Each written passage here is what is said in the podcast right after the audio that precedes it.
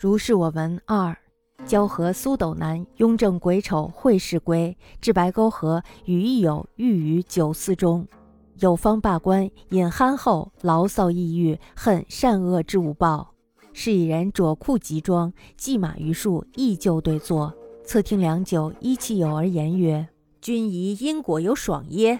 夫好色者必病，嗜毒者必贫，是也。”劫财者必诛，杀人者必敌，礼也。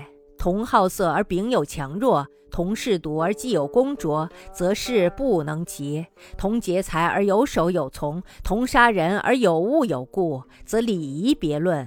此中之消息微矣，其间功过互长，或以无报为报，罪福未尽；或以有报而不计报，毫厘比较，以微乎微矣。君直目前所见，而疑天道之难明，不亦颠乎？且君亦何可怨天道？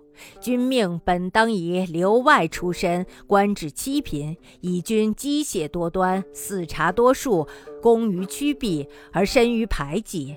据削减为八品，君迁八品之时，自谓以心计巧密，由九品而升，不知正以心计巧密，由七品而降也。故复尔密语，与己大声曰：“君望之乎？”有害汉加背，问何以能知？微笑曰：“岂独我知？三界孰不知？”掉头上马，唯见黄尘滚滚然，思绪灭迹。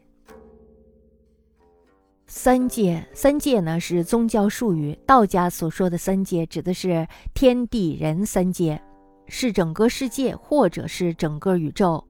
佛教中呢，指众生所居住的欲界、色界、无色界，或指断界、离界、灭界等等三种无为解脱之道。交合的苏斗南，雍正癸丑年会试回来，在白沟河呢和一个朋友遇到了。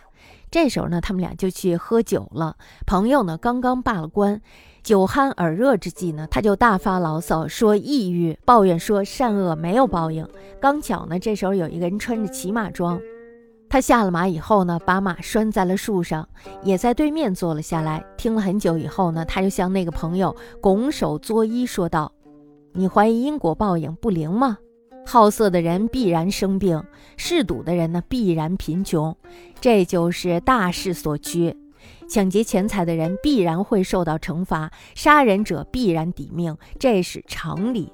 同样好色，但是呢身体素质有强有弱；同样是好赌，但是呢技术有优有劣，那么结果呢也就是不一样的了。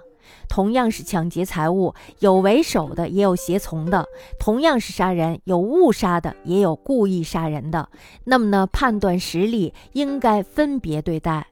其中的差别呢是极其细微的，其中呢有的功过相抵，或者是以没有报应作为报应，罪没有收尽的，或者是福没有享尽的，也许呢有报应，但是不是立即报应，几乎呢是一毫一厘加以比较，这就更加的细致了。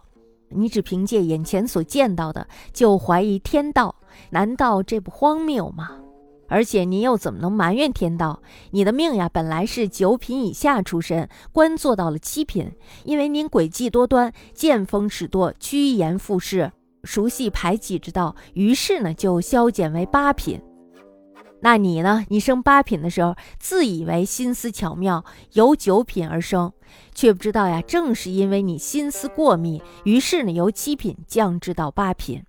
这个人呢，又附着朋友的耳边密语了两句，说完以后，大声道：“您呀，是不是给忘了呀？”